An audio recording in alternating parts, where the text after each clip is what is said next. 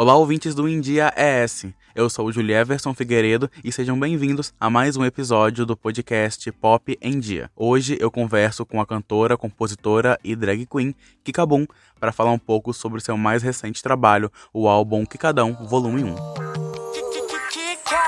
Me amarro no som, legal. Swing no carro, tu falante estourado, um som, legal. Swing no falante estourado. Tu sabe que eu me.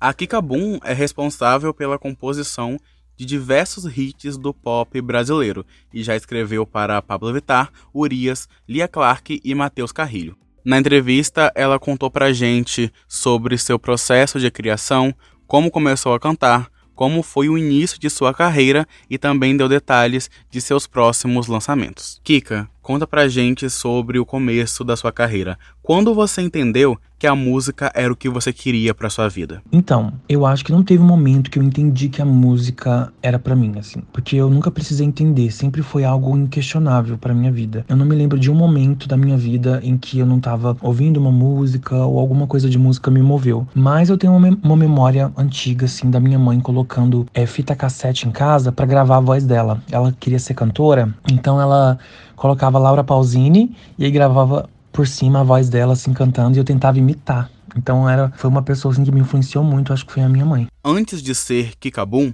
você teve um projeto musical usando seu nome Rafael Stefanini e já se montava como drag queen, mas sem muita pretensão. Quando ocorreu a virada para você começar a se apresentar como drag e se lançar no mercado musical dessa forma? Olha, eu tinha sim esse projeto, mas ele não me representava muito bem, porque eu não me sentia eu. Eu queria ser mais feminino no palco, eu queria usar maquiagem, eu queria uh, usar roupas chocantes e explorar meu humor no palco. Eu não conseguia fazer isso e não tinha nenhuma representatividade assim direito, assim, não tinha representatividade suficiente para eu entender que drag queen podia ser minha profissão ou que drag queen, cantora podia ser minha profissão. Porque eu sabia que eu amava música e sabia que eu amava maquiar, mas eu não sabia que os dois juntos poderiam ser a minha profissão. Então, quando começou a acontecer o boom do novo cenário drag, né, na época de RuPaul ali, 2014, 15, da sexta temporada de RuPaul, eu comecei a ver sim que eu poderia ser atriz, uma drag queen atriz, uma drag queen cantora, uma drag queen política, enfim. É, foi definitivamente essa foi a minha o meu, o meu fogo, assim, para poder começar a me montar. Você é responsável pela composição de diversos hits do pop nacional, como a gente falou lá no começo. Como é seu processo de composição? Existe alguma fórmula para criar um hit? Cara, o bom da criatividade é que não tem fórmula, porque a criatividade ela vem de diferentes, diversas e inusitadas formas, assim. E para música isso não não não é diferente. Um, tem vezes que surge a melodia primeiro, tem vezes que surge a letra, tem vezes que surge uma expressãozinha que eu queria dizer, mas aí a partir dessa expressão eu já faço a letra toda.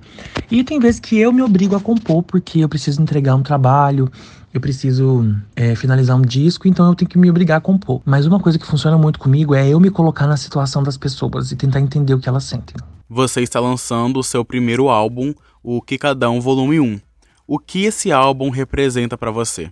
O que você quis passar com esse disco? Olha, a gente passou cerca de 3, 4 anos fazendo esse disco. E eu queria que quando ele saísse, ele fosse o mais autoral, o mais original e o mais simbólico possível. Então é por isso que nesse disco eu exploro tudo que as pessoas já conhecem de mim, só que de uma forma mais sólida. Por exemplo, ó, a capa do disco é vermelha. Por quê? Porque eu sou ruiva. Então, primeiro CD, nada mais legal do que reforçar isso. Um para reforçar o nome Kikabum, que primeiro CD, então é legal da gente trazer isso, de reforçar o nome. E é isso que eu quis fazer com, com esse disco. Eu queria que ele fosse tudo aquilo que as pessoas já conhecessem de mim, só que de uma forma mais coesa, sólida. E eu fiquei muito feliz com esse repertório que a gente escolheu para poder lançar de primeiro volume, assim. Pessoal, antes de continuar com o episódio de hoje, eu quero fazer um pedido a vocês. Se você estiver ouvindo esse podcast no Spotify, SoundCloud ou Amazon Music, por favor, nos siga. Se você estiver no Deezer, favorite. Se estiver no Apple Podcasts, assine e avalie com 5 estrelas. E se estiver no Google Podcast, inscreva-se no feed. Agora vamos continuar com o episódio de hoje. Falando agora de projetos futuros. Você já tem em vista o lançamento de um novo videoclipe? Além disso, o segundo volume do Kikadão já tem estreia prevista? Sobre o clipe, hum, a gente quer muito gravar o clipe de Obrigada, que é a música mais ouvida do disco.